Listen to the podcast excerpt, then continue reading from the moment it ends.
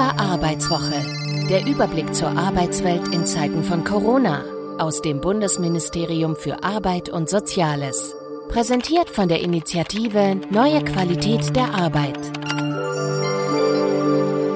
130 Milliarden Euro. Das ist die Summe, die gerade von der Bundesregierung zu einem Konjunkturpaket geschnürt wurde. Zusätzlich zu den bisherigen Geldern, die in Soforthilfen oder die Kurzarbeit geflossen sind.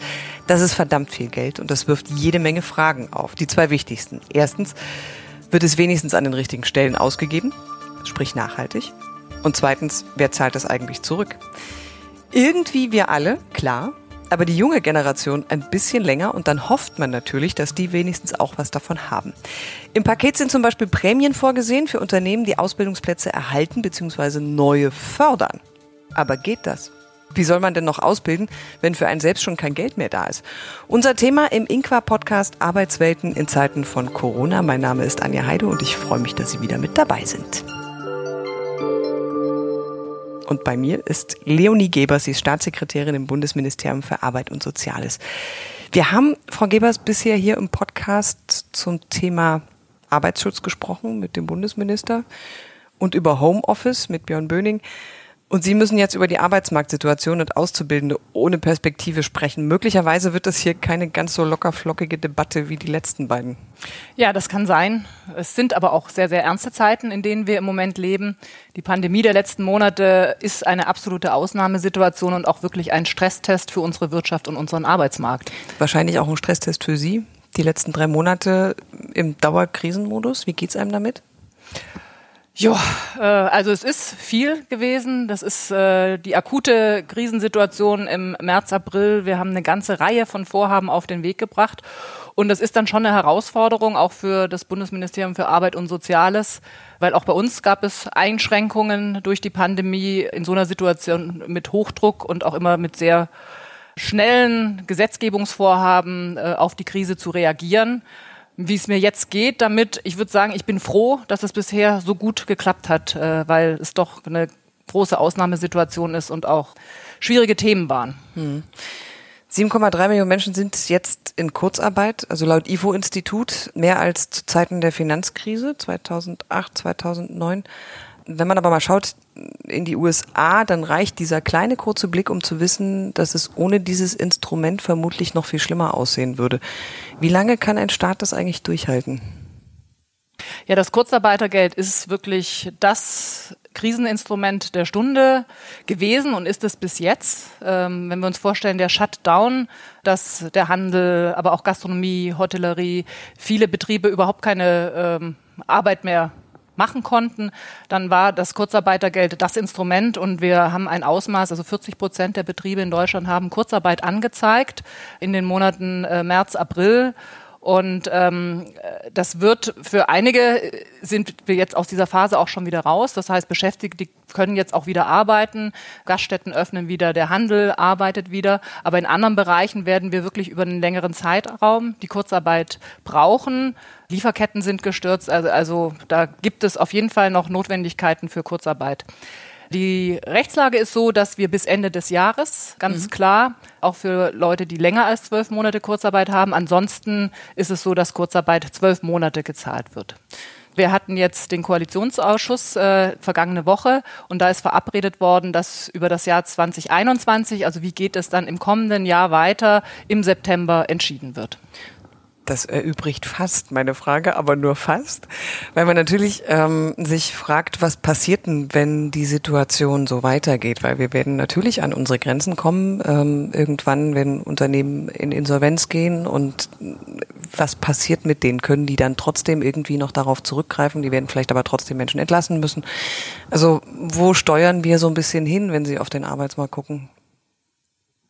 Also zum Kurzarbeitergeld nochmal zurück. Es ist eine gesetzliche Leistung, äh, die immer gezahlt wird. Also mhm. da ähm, äh, ist ein Puffer da. Aber die Brücke über diesen Arbeitsmarkt, ähm, die wird sicherlich nicht für jeden Betrieb reichen. Wir rechnen damit, dass es auch vermehrt Insolvenzen äh, geben wird im, im zweiten Halbjahr diesen Jahres. Wir hoffen natürlich, dass auch äh, die Pandemie sich so entwickelt, dass das nicht so viele sind. Wir kämpfen um jeden Arbeitsplatz, aber am Ende wird es, und wir sehen das ja jetzt auch schon, trotzdem zu einem Anstieg der Arbeitslosigkeit kommen. Da ist es dann umso wichtiger, dass wir da auch ähm, die richtigen Instrumente haben, dass auch äh, Menschen in Arbeitslosigkeit qualifiziert werden und fit gemacht werden und wir da dann auch Chancen für die Zukunft haben.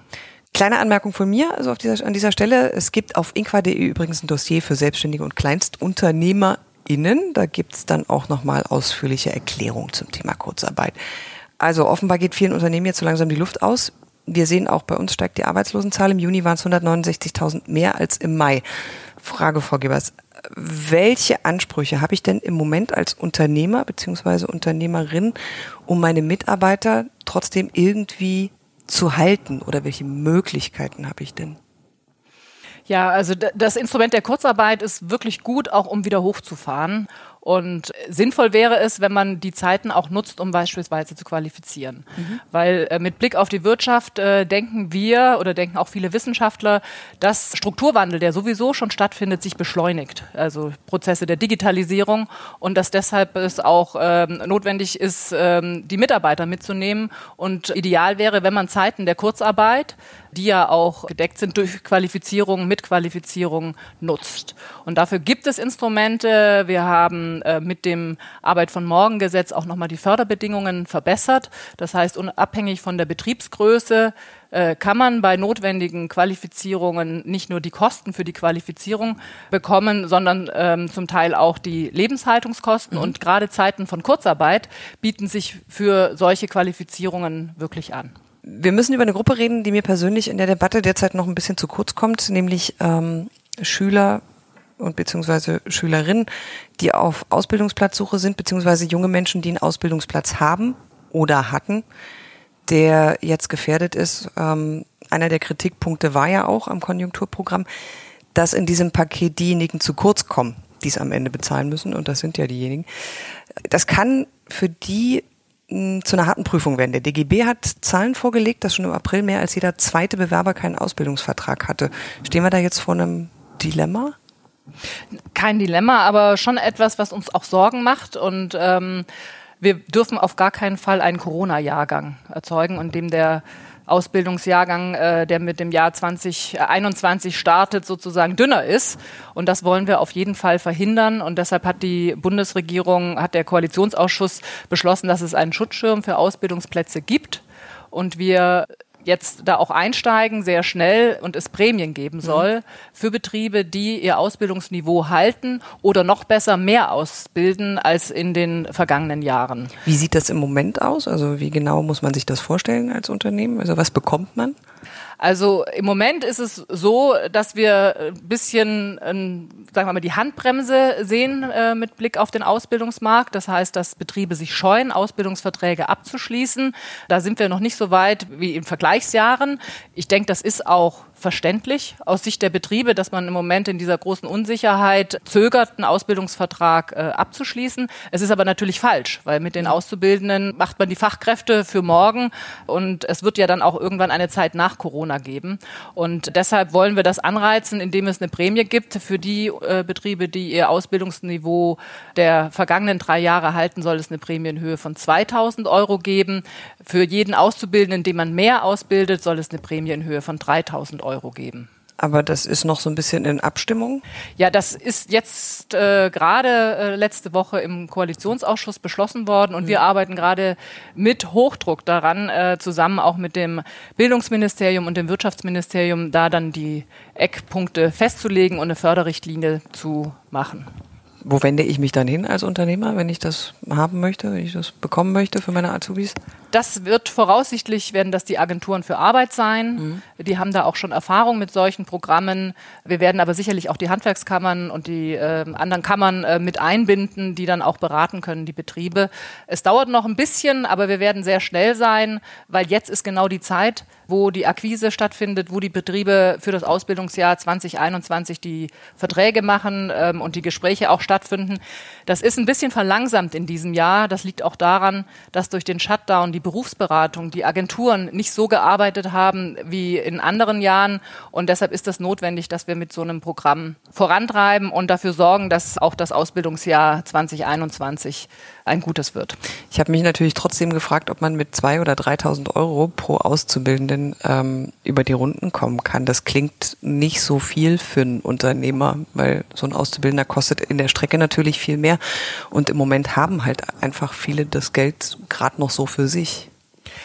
Also wir wenden uns äh, an die KMUs, also die kleinen und mittleren Unternehmen. Das ist noch wichtig äh, zu wissen. Und mit 2000 oder auch 3000 Euro pro Auszubildenden ist natürlich eine Ausbildung nicht bezahlt. Aber vielleicht ist eine Ausbildung auch unbezahlbar äh, für den Betrieb und den Unternehmen, weil es geht ja um die eigenen Fachkräfte.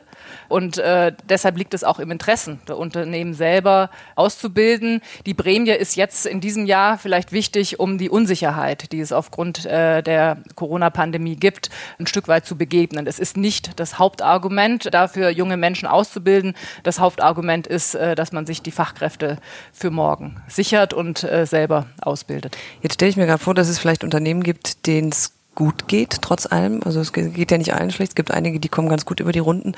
Die könnten auch, da gibt es auch eine Prämie für, Auszubildende beziehungsweise äh, ja, Azubis übernehmen aus Unternehmen, die jetzt in Insolvenz gehen, bekommen auch eine Prämie dafür. Ist das schon geregelt, wie das dann laufen soll, oder ist das auch noch in Abstimmung? Das wird genau auch das Sonderprogramm sein. Ähm, das ist richtig. Das gehört dazu, dass es in dem Fall von Insolvenzen eine Übernahmeprämie gibt für Unternehmen, die dann die Auszubildenden übernehmen. Das wird das Sonderprogramm sein, äh, das mhm. auch äh, durch die Agenturen umgesetzt wird. So, halten wir fest, das Konjunkturpaket enthält durchaus einige Punkte, die der jungen Generation helfen sollen und können. Hätten Sie sich eigentlich selber noch mehr gewünscht ähm, im Konjunkturpaket für die Generation? Sie haben selber vier Kinder? Also ich finde, dieses äh, Konjunkturpaket ist wirklich sehr umfassend, auch vom Volumen. Wirklich ein großes Konjunkturpaket, das an viele Dinge denkt und das finde ich ganz wichtig, auch einen großen Zukunftsteil hat, indem man auch auf Innovation, äh, Forschung und so weiter setzt. Deshalb finde ich, dieses Konjunkturpaket hat alle Elemente, die es braucht, um erstens der Wirtschaft wieder auf die Beine zu helfen, auch gegen diese Rezession anzusteuern und einen Schritt in die Zukunft zu machen. Da finde ich, hat die Bundesregierung ähm, sehr gut etwas vorgelegt. Es wird jetzt umgesetzt und da ist sehr viel Druck dabei und sehr viel Tempo, weil das ist wichtig, wenn man ein Konjunkturpaket macht, dass es schnell wirken kann. Und da arbeiten wir jetzt dran. So, am Ende unseres Ingwer-Podcasts richten wir ja immer den Blick in die kommende Arbeitswoche. Sie haben in einem Interview vor ein paar Wochen gesagt, manchmal führen Sie im Moment die ersten Telefonate schon um 6.30 Uhr. Was erwarten Sie für die kommende Woche? 6.30 Uhr telefonieren und dann? Nein, nicht immer 6.30 Uhr. Heute war es erst 8.30 Uhr, das erste Telefonat. Aber es ist schon so, dass wir also heute eine Sonderkabinettssitzung haben, wo wir einen Teil des Konjunkturpakets umsetzen. Da wird der Kinderbonus dabei sein, auch eine Maßnahme, die sich explizit äh, an Kinder und Familien richtet.